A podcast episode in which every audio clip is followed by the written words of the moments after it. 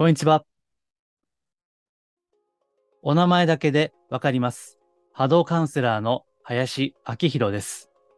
今回もマジスピラジオよろしくお願いいたします。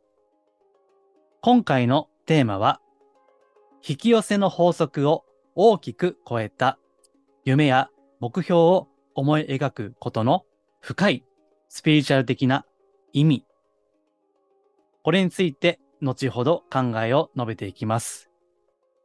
え今回の構成はですね、前置きがちょっと長め、そして本題がちょっと短め、そして余裕があれば最後にお客様の声ということで、まあ、新しい試みですけども、最後に加えたいと思います。はい。えでは、まずお知らせですけども、ワークショップですね。8月の19日と9月の3日、2日間同じ内容です。タイトルは、自分自身に深く触れ、最高に自分らしく生きるための人間性心理学体験ワークショップですね。えー心理学中心のワークショップです。えーちょうどこれ収録してる昨日ご質問いただきました。えーこれは何のためにやるんですかということですね。え簡単に答えますと、普段私たちは、まあ、いわば仮面ですね。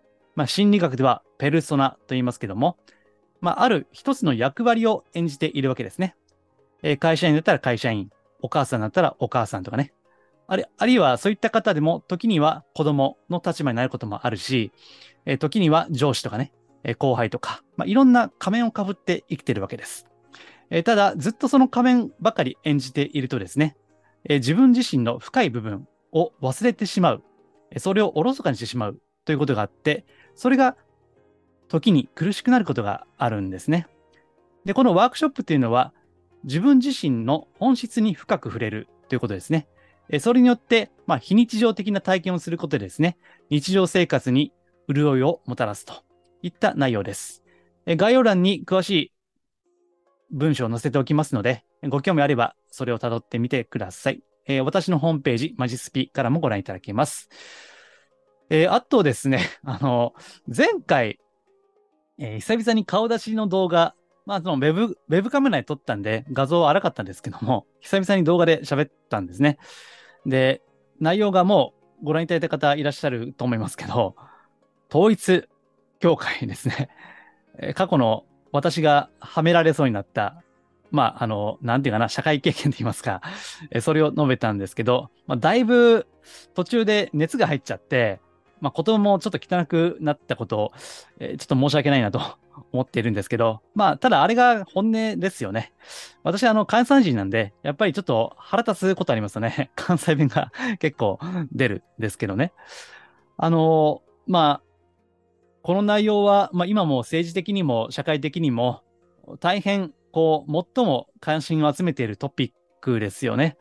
で、まあ、詳しいことはここでは言わないんですけど、まあ、簡単に言うと、これが宗教だけじゃなくて、政治の世界とか、マスメディアの世界、まあ、芸能界も含めですね、いろんな場所に、この統一教会のマネーですね、お金が、侵食しているという、これもうとんでもない、もう、ことなんですよ。ただ、まあ、マスメディアではこういった話はね、やっぱ抑えられているし、政治家も本音で喋る方はもうほぼいないわけですね。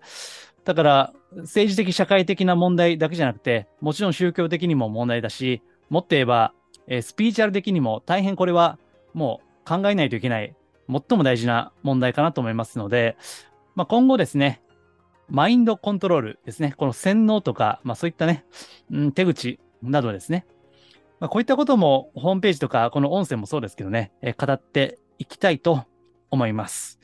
はい。まあ、もっと詳しいことはメールマガジンで若干政治的な部分にも触れていますので、さらにご興味あれば、あちょうど先週もね、あの、マインドコントロールについて語ったばっかりですので、えーご興味あれば私のホームページ、マジスピなどからですね、メールマガジンご登録いただければ、まあ無料ですので、ぜひお願いできればと思います。はい。では、ちょっとこうした感じで前置きが長くなったんですが、あの、本題は今日はちょっと短めですね。えーもう一回タイトル言いましょう。引き寄せの法則を大きく超えた夢や目標を思い描くことの深い、えースピリチュアル的な意味ですね。えーこれについて述べていきます。あ、これね、あの、一月くらい前のブログでも述べていますので、文字情報でも確認したければ、これも概要欄にリンク貼っておきますので、えそちらでご確認をいただければと思います。はい。えっ、と、引き寄せの法則は、まあ、再三この音声でも、まあ、いわば、あの、わ、悪口をね あの、結構言ってますね。まあ、批判的な、なんですね、私はね。えー、ですから、まあ、それと絡めて、まあ、夢や目標というのは一体、まあ、スピーチャー的には、マジスピ、まあ、真のスピーチャー的には、どういった意義や意味があるのかといったことですね。で、結論から言います。なるべく大きな夢を描いてください。はい、以上です。ありがとうございました。でね、まあ終わっても普通なんで まあもうちょっとあの説明を、えー、していきますと、えー、引き寄せの法則ね、まあこれも再三言ってるんですけども、まあこれ、本当は法則じゃないですよねっていう話ですね。えー、ただの仮説だったり、まあ、俗説に過ぎないということですね。まあこれがまあ前提にある。だから、この価値観が共感できなければ、もうここで切っていただいて結構です。ただ、まあ、普段カウンセリングなど、あと最近はワークショップなどでもね、言われるんですけども、まあ、引き寄せの法則やってんだけども、なかなか引き寄せができませんと。ね。まあ、それはそうですよね。だって法則じゃないもんっていう話なんです。ですから、まあ、やればね、一部の方はできるともいるんだろうけど、おそらくは多くの人はできないわけですよね。ただ、まあ、引き寄せっていうのは非常に魅力的な言葉なので、まあ、例のダイエットと同じようにですね、まあ、こうすれば引き寄せられるとか、え今最新の引き寄せはこれだとかね、え前もちょっと言った記憶がありますが、え、例えば、瞑想も祈りもいらない、え信じないの引き寄せの法則みたいなね。まあ、そんな感じで、まあ、あれやこれやと、もう、うん、言葉巧みにですね、宣伝は今日もあるわけです。まあ、YouTube もですね、見ていると、あの、YouTube 広告がありますよね。あの、その中でも引き寄せね、ありましたね。まあ私はやっぱり、まあスピスピーチュアル系のコンテンツ、まあ職業から見ますんで、まあ私にはそういった広告が、カスタマイズされてね、あの、届けられるわけですよね。うん、ただまあそういうのを広告見ていても、その発信してるね、方の、まあいつも言ってる波動ですね。あの、オーラですね。まあやっぱりいけてないのが多いですよね。まあごめんなさいね。あの、まあ自分のことは棚に上げて言ってますけども、まあね、ちょっと、うん、どうかなということが多いわけです。まあ、というのはですね、あの、引き寄せって魅力的ですよね。思い通りになるということ。まあ、これはただ言うても、これは 昔から自己啓発とか、成功哲学とかの世界でずっと言われてることなんですよね。人生は思い通りになると。ね。えー、思った通りになる。思考は現実化するってね、もうこれずっと言われてることなんですよね。で、この背背後、ね、背景にあるのは、できるだけ楽をしたいということじゃないですか？どうですかね？うん。できれば楽をして稼ぎたいとか、楽をして幸せになりたいとかね。そういった人間の欲を刺激するわけです。ですから、まあ、うん、怒る人いるかもしれないけど、まあ刺激する側もどうかと思うけど、そうやって刺激されてしまう側もね、やっぱり、うん、見つめ直すものがあるんじゃないかと思うわけですよね。あの、私は別に、あの、引き寄せは、まあ、万能ではないし、さっき言った通り、え仮説や俗説でもあるし、あのね、まあ、これ言ったら元も子もないんですけど、あ、これブログには書いてなかったかな。えっとね、引き寄せをやってる人ってね、本当に引き寄せてる人ってね、めっちゃ努力してますからね。はい。これ言ったらもう、あの、元も子もないんだけど、いや、そうですよ。まあ私自身いろんな方とお会いしますし、まあ時折あの、成功している方ですね。そういった方にもお会いする機会をあるわけですよ。まあこの前もある方をご紹介いただいて、あのね、本当あの、若くして、もう、成功されてね、まあ、今リタイアされてる方、まあ、お会いしてたんですけども、あの、どうやってこう、成功されたんですかみたいなね、話を聞いていったら、もうね、めちゃめちゃやったと。うん。もう働きまくったと。ね。もう、スーパーブラックですよ。もう24時間365日、まあ、死ぬまで死ぬ気で 働いたわけですよね。で、まあもちろんね、あの、それだけでは難しい部分もあって、あの、まあ運とかね、タイミングももちろんあると思いますよ。けどね、その人は、まあ努力めっちゃしたわけですよね。ね。だから、引き寄せ起こって当然じゃないですか。いや、もう、もうこれはね、引き寄せっていう言葉を使うことが失礼でして、その人は自分で掴み取ったんですよね。そうやってね、もう必死のパッチで働いたわけですよ。でも、まあ、これが、あのー、私が本当にいろいろ見ている、あ、こん、この人ほんまに引き寄せ取るなという方に、まあ、共通する 特徴ですね。まあ、ただ、難しいのは、時折ですよ。時折ね。別に、努力とか、その、修行とかね やってないんだけど、まあ、運よく引き寄せ的なことが起こる人もいるわけです。中にはね。そういう人がいるから、まあ、なかなかややこしいし、まあ、私自身もそうですね。あの、だから、あんまりこれ、法則とか、なんていうかな、あの、再現性がないんですよ。私自身ですね、今こう言って、えー、スピーチャルの仕事をね、もう、えー、今年で8年目ですよ。できているのは、運ですよ。あの、別にめっちゃ努力してないんですからね。努力してないんだけども、いろんなこう巡り合わせがあって、で、この、今、ね、いつも冒頭で、まあ今日は言ってませんけども、えー、人のオーラや物のエネルギーをお名前だけで見る、感じる能力だね。この能力は別に修行はしてないんですよ。私の師匠から、林さんできますよって言われて、できちゃったっていう、ね。もうそういう、なんじゃそれみたいな話なんですよ。だから、まあそういった例が時折あるんで、だから魔法のね、引き寄せとか、まあ奇跡の引き寄せとか言われるんですけども、まあこれはね、もう覚悟した方がいいですよ。もう大半の方は努力してくださいと ね。魔法でも引き寄せでもなく、努力しろよと。ね。家宝は寝て待てじゃねえよと。あの言葉は、家宝は寝て待てというのは、本来の意味はですよ。やれることをやってと。ね。ちゃんと人事を尽くしてと。え、それから寝て待てよと。え、それから天命を待てよという、ま、そういったことなんですよね。だから、あの、引き寄せというのは、あの、まあ、再現性がないものだし、まあ、俗説、仮説でね、過ぎないし、まあ、めちゃめちゃ努力してくださいと。だから、その努力できるだけの本当に好きなことをやったりとか、得意なことを選んでくださいと。ね。えー、好きなこと、得意なことを見出しましょうという、まあ、本当元も子もない、めっちゃ普通の話になっちゃうんですよ。ね。で、えー、まあ、ここから、まあ、だんだん本題に入ってきますけども、今回言ってるですね、夢や目標を描くことのスピーチャーな意味というのは、えー、引き寄せというのは必ずしも、その成就、成功を保証されていないわけです。それはね。ただ、これから言う、この夢や希望というのは、必ず成就する。それが自分自身の心の底からの、魂の底からの夢や目標であればあるほど、必ず実現するというね。非常に、ここ、ここだけ聞けば、期待を抱かせてしまうような話なんだけども、まあ、先に言っときますが、非常に地味です。超地味です。はい。なんで、えー、まあ、金運アップとか、あの、そういったことではありませんのでね、えー、ご注意ください。はい。で、ただね、あの、再現性は100%ですから、まあそういった意味では法則ですね。うん。あの、再現性が100%ないのに法則とは言いませんよね。だから論理的に考えれば、引き寄せの法則は誰でもできないから、法則ではないんです。仮説です。ね。まあ、ちゃんと私は、あの、論理的に言葉の定義として考えれば、まあ、これが正しいかなというふうに思っています。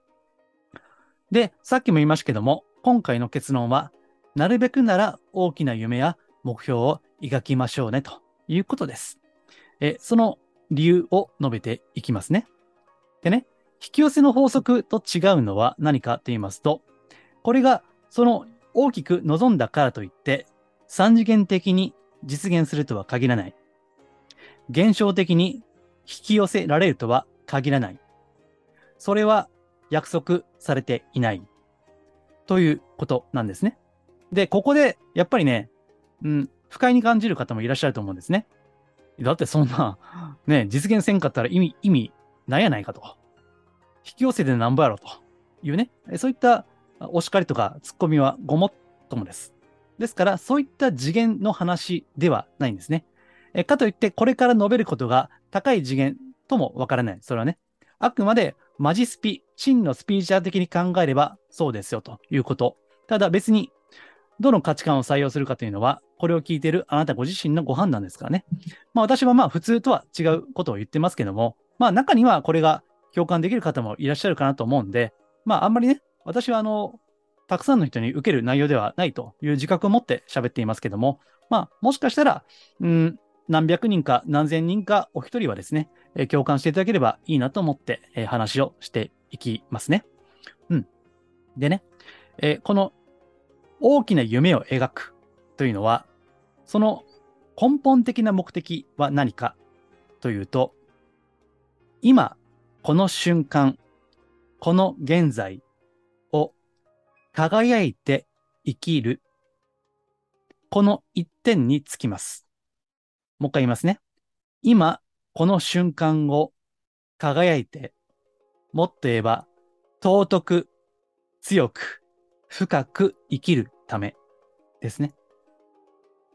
そのために私たちは、なるべく大きな夢や目標、まあ、志と言ってもいいですけどね。そういったものを思い描くわけです。普通、この引き寄せの法則とやらもそうですけども、何か思い描く、その実現っていうのは必ず未来なんですよね。え今思い描いたことが実際に実現するとしても、それは、まあ、数日後か、数十日後か、その目標が高ければ高いほど、やっぱり数十年後にもなるわけですね。いや、場合によっては死んだ後になる場合もあるでしょうね。それが壮大であればあるほど。ですから、普通の夢とか目標っていうのは必ず未来を見据えているわけです。で、それを目標と普通は言っているわけですよね。えところが、この霊的、霊性ですね。まあ、霊性ってちょっと言葉難しいんで、まあ、もっと簡単に言いますと、命ですね。命の時間というのは何か命というのは未来は生きないんですね。未来は命は生きない。そして逆に命は過去も生きないわけです。命が今生き生きと動いているこの時間というのは、この現在ですね。この瞬間にしかないわけです。ですから、物質的な時間ではなくて、今言ってるのは霊的な時間なんですね。まあ、もはやそれは過去も未来もない。あるのはただ永遠に続いていくこの瞬間だけであると。ですからもはや時間ではないかもしれない。なんて言っていいんでしょうね。もう今としか言いようがない。この瞬間としか言いようがない。そういったものが霊的な時間、命の時間なんですね。そして大きな夢や目標を描くその霊的なスピーチャー的な意味というのは、まさにこの命が躍動しているこの瞬間を輝く、輝かせるということなんですね。ですからね、まあ、ちょっとあの、抽象的なんで、えー、これはブログにも書きましたけども、ちょっと具体例で言いましょうね。え、例えば、将来、役者になりたい人がいるとしますね。役者、ね。え、そういう方は夢がすごいあるんで、まあ、一生懸命ね、芝居の稽古をして、で、ま劇団もね、あの、だからバイトですよ。劇団で飯食っていけないんで、最初からね。えー、バイトしながら、それで整形をなんとかやりくりしてね。で、その空いた時間を、その役者になるために発声の練習とか、ダンスの練習とか、もちろん芝居の練習とかね、そういったトレーニングに通っている。ね、そういった人がいるとします。で、今はまだ小さい劇団に所属するだけのしがない劇団員に過ぎない。けれども、いつかは大きな舞台でえー、それこそ、その、ハリウッドなどね、まあ、いろんな舞台があちらにはあると聞いています。あそういった大きな舞台で演じてみたい。自分のパフォーマンスを見せたい。そういった夢がある。で、そのために、その方は、まあ、バイトで稼いだ、なけなしのお金をですね、まあ、劇団四季とかね、あの、有名な、ありますよね。そういった有名な劇団の芝居とか、そういったショーとか、そういったところにできる限り生活を切り詰めて通ったり、あるいは、まあ、尊敬する先輩ね、それを舞台袖から、その一挙手、一投足を、もう言葉のリズムから何から何まで全部吸収してやろうと。そうやって舞台袖からじーっと真剣に先輩の後ろ姿を見ている。そうして役者としての技術、技能、またあり方ですね。それを高めたり、深めたりする努力をしているということ。で、じゃあ、これが何なのかということですけども、この人は夢の実現のために今、一生懸命行動しているわけですよね。今を生きているわけです。その一つ一つの行動が、この瞬間においてすでに夢が実現をしているということなんですね。さあ、これでなんとなくお分かりいただけましたでしょうか？普通の夢とか目標とか、ちょっと概念が、あの次元がちょっと違うんですよね。ただ、なんとなくご理解いただければ、今日はこれでよかったかなと思いますね。えつまり、命の時間、スピーチャー的な眼差しにおいて、夢や目標っていうのは、この瞬間を輝いて生きるですね。その意味において100%叶う。必ず実現するわけですね。で、繰り返しますが、とはいえ、それはね、現象的に、三次元的に実現したり、引き寄せられたりするものではないですよね。いや、それはもう、あの、普通のご意見です。極めて常識的な考えです。ですが、普通の夢とか目標とかいうのは、それが大きければ大きいほど、実は、叶えられるとは、一握りなんですよね。さっき言った引き寄せも本当に引き寄せられるとは、ね、365日、もうずっと努力している。で、そんな努力もできないんですよ。普通はね。よっぽど好きなことか、まあ得意なことでもない限り、普通はそこまでできませんよ。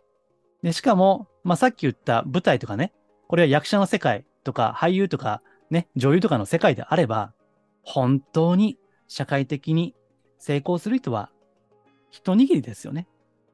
芸能界ってそうじゃないですか。で、ビジネスの世界でも綿密と言われるわけですね。まあこれは企画の世界のなのかもしれませんけども、えー、1000個の企画があって、それが通るのは3つであると。つまり0.3%しか通らないわけですね。残りの99.7%は、ボツになる、脱落する、挫折するわけです。ですからね、結構この普通の夢とか目標とかいうのは、きついんですよね。うん。ただ、この価値観以外にもあるんですね。この物質的と言いましょうか。物質的な価値観だけでは人間の魂を支えるには弱いと思っています。まあ、夢破れたらもうそれでね、もう人生終わったと。い う人生終わったというわけですよ。それ辛いですよね。なんか、夢を見たけど、ね、失敗しました。で、周りからも、ほら、夢ばっかり見てるから、ね、もっと大人になればよかったのに、ってね。そういう目で、まあ見られることもあるでしょうね。ね。だからね、物質的な夢や目標だけでは辛いんですよ。ただ、こうやってマジスピというコンセプトでこれをお聞きいただいているあなたにはですね、マジスピ的な価値観もあるということを言いたいわけです。えつまり、物質的にその夢や目標を叶える、これがゴールではないわけです。真の意味は、この瞬間、私の命、それを輝かせるということですね。本当はそれが本質なんですね。もちろん、そういったこともできて、かつ、物質的にも三次元的にも引き寄せられたら、まあ、そりゃいいですよね。もうそれが一番ですよ。最強じゃないですか、それは。物質世界でも、霊的世界でも、ね、成功する。あるいは成長するですね。いや、それがあればね、いいですけど、まあ、なかなか、ね、誰で、誰でも金メダリストにはなれないわけですよ。金メダリストはもう、この世界で一人なわけです。それはね。ですからね、あの、別にいいんですよ。あの、金メダル目指す生き方もいいわけです。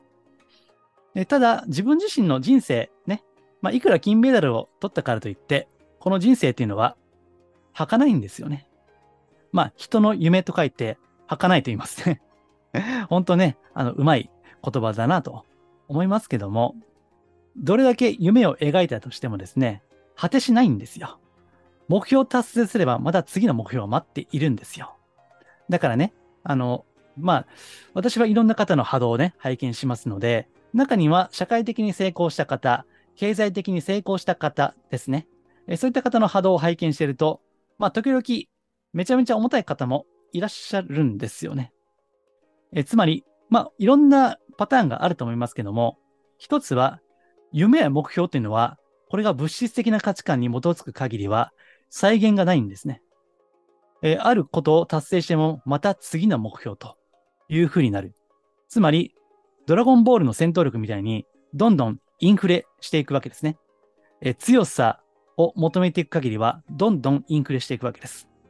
で、その中で自分の限界を知って、だから社会的に見ればすごい成功してるし、いや、本当それで十分じゃないですかと言っても、本人の中には満たされない思いがある。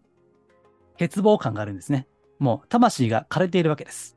ですから、見た目は羽振りの良い生活をしていながら、波動がめっちゃ重たい。そういった、まあなかなかね、厳しい、難しい、うん、方もね、いらっしゃる。まあそれは表には出ませんけどね。私はこう、裏からじーっとね、波動、オーラですね、拝見していると、まあそういった方も、うん、いらっしゃるわけです。ね、しんどいんですよ、それはね。ただ、今言ってることは、誰しもですよ。成功していようが、社会的にね、失敗していようが、どんな方でも必ずできるんです。夢や目標、高いものを持つ。でそれは、目的はそれを達成すること以上に、それもいいけど、それ以上に、今この瞬間を輝いて生きる。自分らしく生きる。ああ、生きてるなということですね。本当のそこからの充実感。え、それをこう、味わって生きるために、夢や目標というものが、本当は霊的には、マジスピ的にはあるということなんですね。はい。さあ、いかがでしたでしょうか？ね、言いたいことは、なるべく大きな夢や目標を描いてくださいねと。たった、それだけのことです。ただね、その、どの価値観に基づいて、それを描くかによってね、これはね、だいぶ変わってくるんですよね。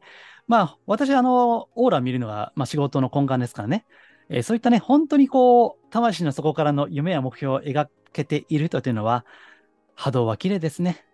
なぜならそれは物質的な価値観にこう惑わされない。つまり、比較や競争がないんです。